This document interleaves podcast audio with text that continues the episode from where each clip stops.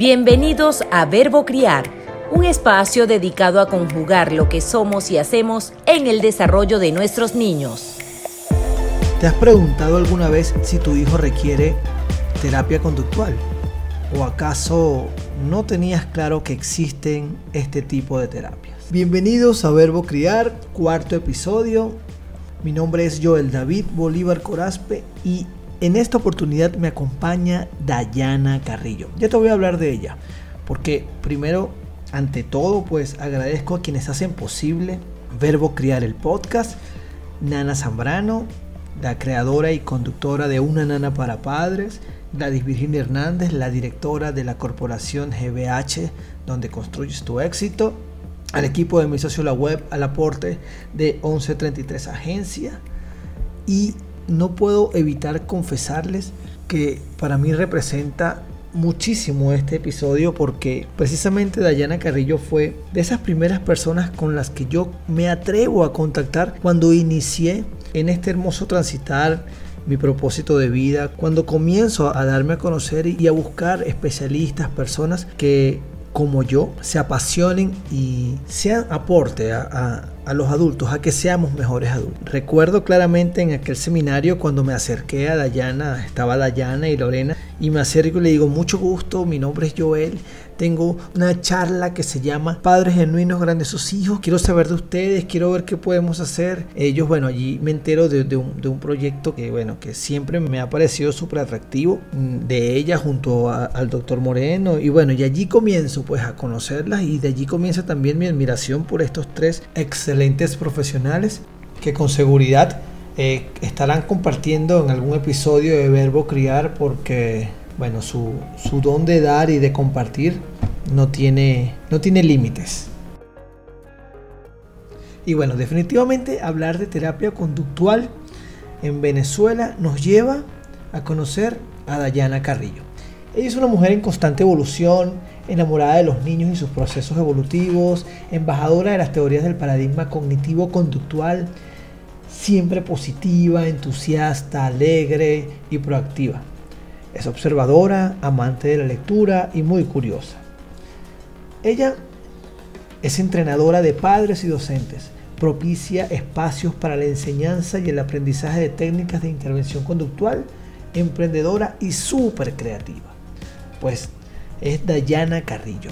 Que para mí, bueno, Dayana, hola, bienvenida. Para mí es un honor tenerte aquí. Bien sabes lo que representas. Para mí, te admiro. Eh, ya he tenido el placer de estar en dos talleres contigo donde, bueno, como papá he recibido muchísima información y bueno, ya, ya el simple hecho de saber que hemos compartido en otros contextos, pues bueno, extraordinario. Así que bienvenida, bienvenida a Verbo Criar. Hola Joel, ¿cómo estás? Gracias por invitarme a participar en este espacio, en esta nueva iniciativa que tienes, pues para seguir apoyando a padres, docentes y adultos significativos en la vida de un niño en estos procesos complejos de crianza, educación y enseñanza de estas generaciones que son bastante, em, si se quiere, a veces difíciles al conducir, ¿no? Eh, esto de las conductas disruptivas, perturbadoras, eh, que hemos ido entre todos los que estamos en este proceso de orientar a padres, hemos ido aprendiendo. Eh, gracias de nuevo, el cariño es mutuo. Sabes que también te admiro muchísimo, pues por todo lo que aportas desde tus espacios. Gracias, gracias. A, la formación de padres y docentes. Nadie nos enseñó a ser padres, nadie nos dijo qué tan difícil o no iba a ser esto este proceso y, bueno, y sí, se hace cada vez más difícil porque esta generación de niños trae características bien diferenciales. Así es. Y hace que, bueno, el adulto a veces se desoriente un poco porque a nosotros nos enseñaron con, unos parámetros eh, que entendíamos fácilmente. Mi mamá, por ejemplo, mi papá me, me pelaban los ojos, como decíamos antes, y claro, respondíamos, estos niños no, tú haces eso y te dicen, ¿y a ti qué te pasa? ¿Qué tienes en el ojo? Entonces eso hace que el adulto pues a veces quede expuesto ante estos niños y pierda un poco la autoridad. Eh, ojalá pueda orientar y ayudar también junto a ti eh, a, a, entender un poco el tema de la intervención conductual. Dayana, tal como lo dices, nosotros como padres pues muy diferentes cuando nos criaron a nosotros. En la época, yo, yo hablo con algunos padres, con algunos abuelos y, no había tanta información como la hay ahora. Lo hemos venido mencionando en episodios anteriores. Y a preguntar acerca de terapia conductual, eso bueno, eso no se manejaba cuando éramos chamos. Eh, incluso he escuchado bromas como que, bueno, antes la, la, conducta se arreglaba era con, con, una chola, con, sí, con una correa. Y hey, la terapia conductual existe. La terapia conductual es una gran alternativa. Y también sé que hay mucha gente que no sabe que existe la terapia conductual. Dayana, por favor, explícanos tú qué es la terapia conductual. La terapia conductual, Joel, no es más que la aplicación sistemática de principios y técnicas de aprendizaje para mejorar una conducta, para hacerla operativa, para hacerla socialmente aceptada. En este concepto hay una palabra clave, la palabra sistemática. Es necesario que los padres entiendan que yo debo aplicar de manera sistemática, frecuente, con constancia, con coherencia, las técnicas necesarias para mejorar la conducta de los niños. Eh, si yo aplico una técnica hoy, pero en dos días a mí se me olvidó o estoy muy estresado y no, no me siento preparado para aplicar esa técnica, no voy a tener el efecto esperado. Por lo tanto, la terapia conductual se puede prolongar. Constancia. Buscamos también que el adulto genere cambios en su conducta que propicien a su vez los cambios en sus niños. Es que somos un ejemplo. a veces el adulto se convierte en generador o en reforzador de conductas disruptivas sin querer, evidentemente, porque pues no se nos ha entrenado en materia conductual. La terapia conductual no es nueva, siempre ha existido desde los orígenes del conductismo. Lo que pasa es que eh, se generó como una matriz de opinión donde se propició si se quiere decir, el miedo o el temor hacia este tipo de terapia. ¿Por qué? Porque sí, en sus orígenes fue muy severo. Eran técnicas muy cerradas, muy estrictas, incluso, si se quiere decir, este, rigurosas, punitivas a veces, ¿no? ¿Qué pasa? Que como todo en el tiempo, la terapia conductual evoluciona o el conductismo evoluciona y se une al paradigma cognitivo generando un nuevo paradigma conductual. Estamos hablando entonces del el paradigma cognitivo-conductual que no solo toma en cuenta lo externo al individuo, es decir, aquellos estímulos que desencadenan conductas, sino que también toma en cuenta esos factores internos del individuo las emociones, los sentimientos, las sensaciones. Es por eso que ahora decimos que al aplicar la terapia conductual tenemos necesariamente que validar las emociones y sentimientos de ese niño o de ese individuo que está asistiendo a terapia. Por supuesto. Me gusta mucho este tipo de espacios porque tengo la oportunidad de informar que hay diferentes tipos de terapia conductual. A ver, cuéntanos. La más tradicional es la que se realiza en consultorio. En mi caso, aplico esa terapia en consultorio, que es la terapia tradicional, lo que nosotros conocemos, y aplico una nueva técnica eh, yo la llamo método MI, que es desde los ambientes naturales del niño. Es decir, yo intervengo la conducta desde la observación de ese niño en su ambiente natural bajo un contexto que no es controlado, sino que sencillamente va a obedecer o él va a emitir conductas desde sus estímulos y reforzadores naturales. Eso me permite a mí entrenar al adulto para que él se convierta en un terapeuta a las 24 horas del día. Fabuloso. Porque si bien puedo decir que en consulta nosotros logramos modificar conductas, pues cuando tú entrenas el entorno, entrenas a esos padres o a esa familia, consigues efectos mucho más rápidos y resultados mucho más consistentes. Eh, podemos hablar de modificación conductual con amor, con disciplina, con autoridad, pero desde el amor, desde la validación de, los, de las emociones y los sentimientos de ese. Extraordinario. Em, siempre existió muchísimo miedo con respecto a la terapia conductual y de hecho debería ser a la primera terapia que se remita. Ojo aquí. Tanto a los padres como, como a los niños para poder determinar realmente un abordaje adecuado del caso. Bien. Hay casos de niños que emiten conductas eh, disruptivas, por ejemplo, eh, el típico niño que no copia en clase. Cuando tú evalúas el caso, cuando tú vas y haces la observación y la visita escolar y te empiezas a dar cuenta que el niño lo que puede tener probablemente es una baja tonicidad muscular que hace que rechace la tarea, tú te apoyas terapéuticamente con terapia ocupacional. Entonces vas determinando dentro del abordaje conductual cuáles son las otras terapias o cuál es el otro equipo que tú puedes integrar a la intervención conductual. Eso pasa por si te llega primero remitido el niño desde el colegio, tú dices, bueno, ok, empecé a hacer la intervención, pero resulta que detecté que necesito ir a neurología. Vamos a neurología y vamos a terapia ocupacional o a lenguaje si es necesario. Hay casos que solamente con la terapia conductual mejoran y hay otros casos que necesitan el abordaje de todo un equipo interdisciplinario para poder hacer el adecuado o la adecuada intervención conductual para obtener los efectos y los resultados esperados. Wow, Dayana, qué, qué importante, ¿no? Qué importante está quizás este primer abordaje y todo, todo el, valor que te da ese trabajo de campo, ese estar allí con, ellos, con, los niños, observar, bueno, increíble.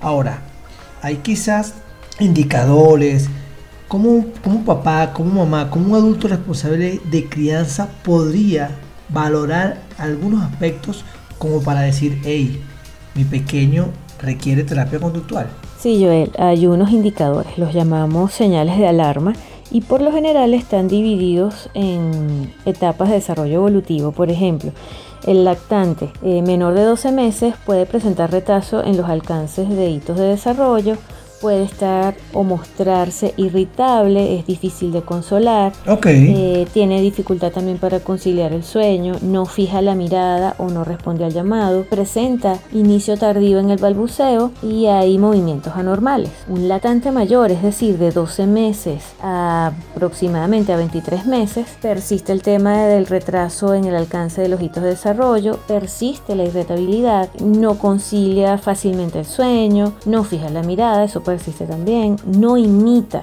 Esto es importantísimo. El niño que no imita, ya eso es una señal de alarma importante como para por lo menos consultar con el pediatra. Eh, tiene un juego inadecuado, pérdida de habilidades previamente adquiridas, por ejemplo, el niño que empezó a balbucear y dejó de hacerlo, eso también es suficiente alarma como para al día siguiente inmediatamente ir al pediatra. No se espera ante estas señales de alarma. Por ejemplo, no hay resonancia efectiva, hay abundancia o exceso de actividad motora, hay fallas en la regulación del tono muscular, es decir, puede ser hipotónico, así flojito, o hipertónico, ese niño que es rígido. De eso sé. Tiene fallas en la motricidad fina, eh, persiste el tema de los movimientos anormales. Cuando hablamos ya de un preescolar, es decir, de los 12 años a 5 años aproximadamente, de los 2 años, perdón, a 5 años aproximadamente, persiste la abundante actividad motora, tiene fallas en la regulación del sueño, toma demasiado objetos y los rompe, ese niño que va explorando su ambiente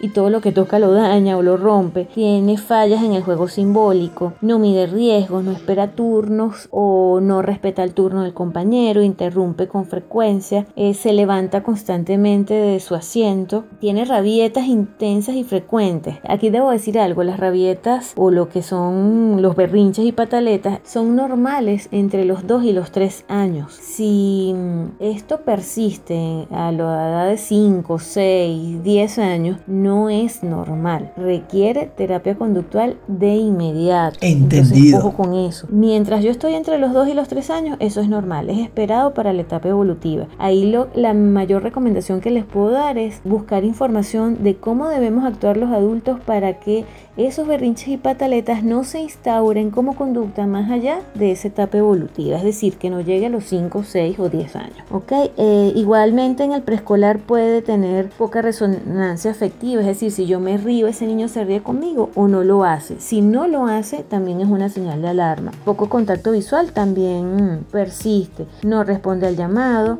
tiene dificultad en el lenguaje expresivo y compresivo. Eso es vital en esa etapa. En la etapa escolar, es decir, mayor de 6 años, pues persiste el tema de la inquietud motora, corre y trepa sin exceso, se aburre con facilidad, ese niño que pasa de una actividad a otra y que requiere tener muchísimas actividades seguidas, pues para no molestar o ponerse disruptivo, rompe juguetes, eh, no se relaja, no mide el peligro, no puede esperar, es impaciente, no, por, no posterga gratificaciones, constantemente busca llamar la atención. Esas son suficientes señales de alarma que podemos tomar en cuenta para decir, bueno, el niño requiere terapia conductual, es necesario buscar la ayuda de un terapeuta. Definitivamente, Dayana, la observación es vital.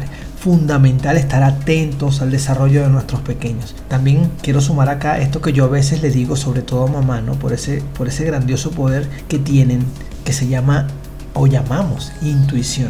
Cuando nosotros algo nos dice, hey, esto no está bien, esto no es normal, eh, porque soy de los que suelo no, no recomendar comparar, sin embargo hay, como bien lo explicas, pues comportamientos, hay patrones que generan una alarma. Y cuando a mí algo me dice así como que, hey, esto no, bueno, llegó el momento de buscar información, de solicitar apoyo, de, buscar especialistas. Se trata de nuestros pequeños. Que por cierto, no sé si llamarlo, no sé si decir que está de moda. Eh, esta generación de niños eh, se habla mucho de, que sufren de, del trastorno por déficit de atención o hiperactividad e hiperactividad. El TDA, el TDAH. ¿Qué puedes decirnos al respecto? Joel, el trastorno de hiperactividad con déficit de atención es un trastorno neuroconductual. De ahí la importancia eh, de implementar un tratamiento con el abordaje terapéutico conductual. Eh, hay veces que se realiza el diagnóstico, puede requerir o no medicación inmediata. Hay casos que no lo requieren, eso va a depender de, las características de cada caso. Por favor, no se asusten. Los padres a veces cuando se habla de medicación enseguida se asustan. Es necesario que, pregunten bien a su neuropediatra. Él, él les va a saber explicar exactamente por qué lo necesita para propiciar el entrenamiento conductual y posteriormente disminuir e eliminar esa medicación. Repito, cuando existe el tema de la medicación es importantísimo aclarar todas las dudas con ese neuropediatra, con el especialista que te esté atendiendo. A nivel conductual es necesario porque tenemos que entrenar procesos para controlar o ayudar a ese niño a que controle la impulsividad motora, esa necesidad de pararse constantemente de, de su puesto, para explorar constantemente el ambiente, esa necesidad de pasar de una actividad a otra, para propiciar procesos de atención, concentración y memoria. Hay unas técnicas específicas ¿okay? que se pueden usar pues para mejorar el caso. Estos casos de trastorno de hiperactividad con déficit de atención mejoran muchísimo con el abordaje adecuado. Por lo tanto es importante se atienda de manera inmediata cada vez que veamos que nuestros niños, tanto en aula como en casa, presentan estas señales de alarma, esa, ese exceso de impulsividad motora, esa falta de concentración, esa falta de atención, cuando vemos que eh, lo llamamos y lo llamamos y no presta atención, no sigue instrucciones, son suficientes señales de alarma como para ir al neuropediatra y tener un diagnóstico. No te puedo negar que esto de la medicación personalmente me aterra. Recuerdo, recuerdo un taller mm, contigo y con el doctor Moreno cuando hablábamos un caso de Mateo y, y bueno, inmediatamente Moreno me mira, ¿no? Hablando, hablando de, cómo nos cambia la perspectiva a los padres cuando escuchamos medicamento, ¿no? el niño hay que medicarlo y bueno, tiene que ver mucho con el desconocimiento y con el valor que aporta pues todo lo que realmente requiere. Dayana, ¿y qué, yo como papá, qué puedo esperar de las sesiones de terapia conductual que reciba mi hijo? Bueno, Joel, puedes esperar muchísimo de la terapia conductual. Como te decía al inicio, debería ser a la primera terapia que se remita para poder hacer un abordaje adecuado. El terapeuta conductual es el especialista que te ayuda a determinar realmente cuáles son las otras terapias o cuáles son los otros apoyos que requiere el niño. Hay veces que cuando el especialista da un diagnóstico, el padre empieza una peregrinación de especialistas, ¿no? de todas las terapias, de todos los apoyos. Es, es, un, es un camino muy agotador, es un camino eh, que desgasta a el padre eh, a nivel emocional, a nivel económico, a nivel de tiempo. Entonces, pero ojalá que de ahora en adelante a estas personas que han escuchado pues tu, tu espacio nos ayuden a orientar hacia la terapia conductual primero para poder nosotros como terapeutas orientar bien a esos padres. Genial. ¿Qué más puedes esperar? Puedes esperar que tu terapeuta conductual te entrene adecuadamente para que tú contribuyas a mejorar y a, seguir la intervención en esos espacios o, o fuera de los límites del consultorio. En mi caso, me encanta cuando puedo entrenar a los padres, cuando deciden entrenarse eh, con el método MIT y me permiten ir a los espacios naturales del niño para observar. Aprovecho pues para agradecer a todos los que me han dado la oportunidad de, como quien dice, de invadir un poco sus espacios, ¿no? De, de conocer cómo es su rutina familiar para poder orientarlos y mejorar. Eh, a veces, sin querer, nos convertimos en reforzadores positivos de esas conductas negativas y eso no mejora. Y entonces vamos, leemos, asistimos a charlas, preguntamos al pediatra, le decimos a la maestra y resulta que el caso no mejora, pero es porque el adulto no ha cambiado su conducta. Entonces también puedes esperar de la terapia conductual que sea un abordaje integral. sí, me gusta. Se trabaja con el niño y necesariamente se tiene que trabajar con los padres, por lo tanto tienen que estar dispuestos y abiertos a recibir entrenamiento y a cambiar esos hábitos de vida, esas conductas, ese repertorio conductual que se activa cuando el niño a su vez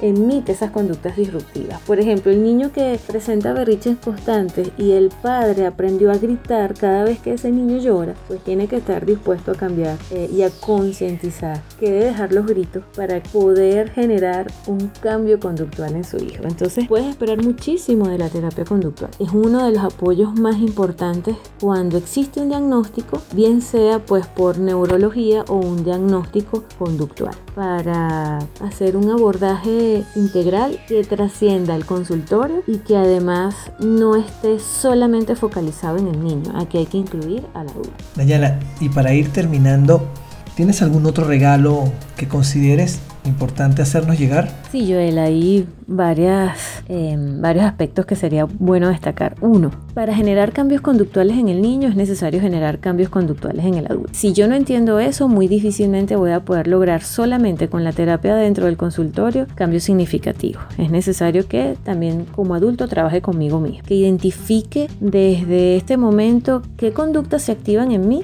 cuando mi hijo se activa y empieza a llorar, por ejemplo, o empieza a gritar, o empieza a pedir algo que no le puedo dar en ese momento. Siempre tenemos un patrón conductual y ese patrón conductual probablemente está haciendo que tu hijo incremente la conducta.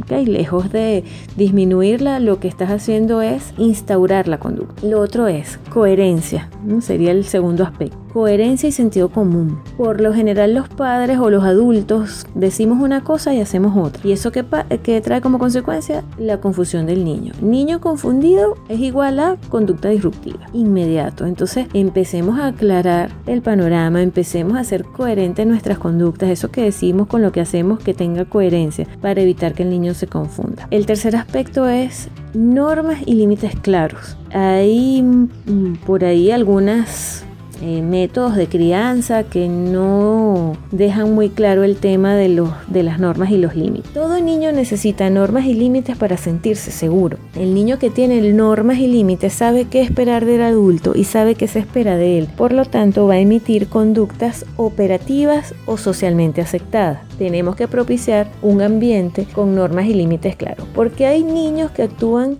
o se comportan muy bien en el colegio, pero en su casa no. Y el padre te dice, bueno, pero es que me estás hablando de un niño totalmente distinto. Conmigo grita, llora, patalea, se tira en el piso. Y vas al colegio y son niños que funcionan perfectamente. Porque el colegio tiene, uno, estructura, dos, normas y límites. Tres, equilibrio en el binomio autoridad-afecto. Eso sería, el, binomio autoridad-afecto sería otro tema de, de conversación. Pero hay que ser equilibrado en este ejercicio de la crianza. Bueno, Dayana, definitivamente el cambio comienza por mí, como el adulto responsable de crianza y muchísimas cosas que requiero trabajar. Si alguien quiere contactarte, si alguien quiere eh, recibir pues mm, aportes, terapias, ¿cómo se comunican contigo? Eh, Joel, se pueden comunicar conmigo a través de mi Instagram arroba espacio conductual. Me pueden escribir por privado. Ahí también van a conseguir mi número de teléfono fuera de consulta yo les voy a responder. Generalmente en el Instagram comparto información y algunas orientaciones en materia conductual, en educación y en crianza. Dayana, bueno, se nos fue el tiempo del episodio. Es un honor para mí. Gracias, gracias. O sea, yo siempre había deseado hacer algo junto a ti. Bueno, lo hemos logrado, que se repita. No, no, tengo palabras para agradecer. Todo lo contrario, Joel, gracias a ti por incluirme siempre en tus iniciativas. Estoy, bueno, feliz de participar en, en este espacio. En, gracias por esta oportunidad de poder hablar de conducta, de la terapia conductual, que es información que mucha gente necesita. Muchos padres están desesperados, hay muchas madres desesperadas. Yo dije que, que pronto iba a formar un club de madres desesperadas Y, tener sesiones terapéuticas con ellas a nivel grupal porque es algo que está haciendo muchísima falta. Estos son niños con unas características muy complejas. Total. Y, y hay que aceptar que hay una brecha generacional. No podemos pretender educar a los niños de ahora como nos educaron a nosotros. Así es. Estamos hablando de dos cosas totalmente diferentes. Por lo tanto, pues estos padres o nosotros como adultos tenemos la obligación de informarnos y de educarnos para poder hacerlo cada vez mejor. Gracias, infinitas gracias por esta oportunidad. Espero pues que me sigas tomando en cuenta en tus iniciativas. Te felicito, estoy súper orgullosa y, y muy contenta de participar. Bella Dayana. Gracias, llegamos al final. Nos vemos el próximo jueves, nuevo episodio, nueva invitada, nuevo tema. Bye bye. Esto fue Verbo Criar, el podcast del coach para padres Joel David Bolívar Corazpi.